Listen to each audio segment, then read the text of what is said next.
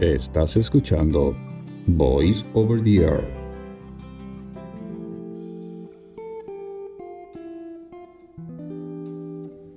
Voice Over the Air.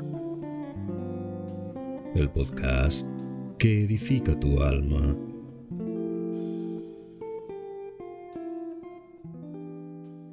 Parábola Siervos fieles e infieles. Lucas capítulo 12, versos 35 al 40. El siervo vigilante.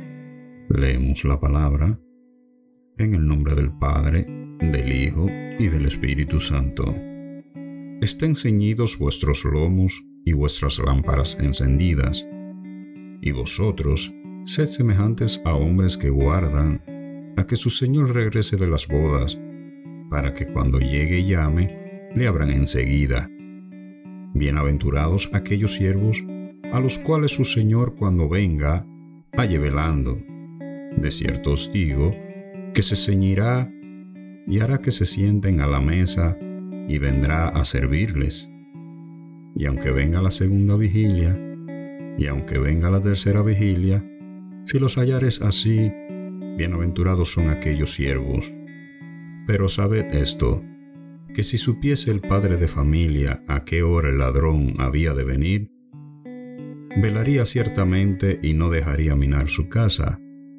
Vosotros pues también estad preparados, porque a la hora que no penséis, el Hijo del Hombre vendrá. Amén. Dios añada bendiciones a sus palabras y que sean de gran fortaleza para tu vida.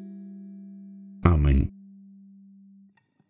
Bien, amados, podemos comprobar una vez más a través de esta parábola la insistencia de Cristo con los discípulos de permanecer vigilante y si llevamos la secuencia de cada una de ellas, en cada una nos dice que debemos adquirir, apreciar, retener, vigilar ese gran tesoro divino que Dios ha puesto en nuestras manos, que es el reino de Dios, su grandeza, a fin de mantenernos hasta el final, tal y como Él quiere que permanezcamos, siempre dentro de su voluntad, de la voluntad de Dios.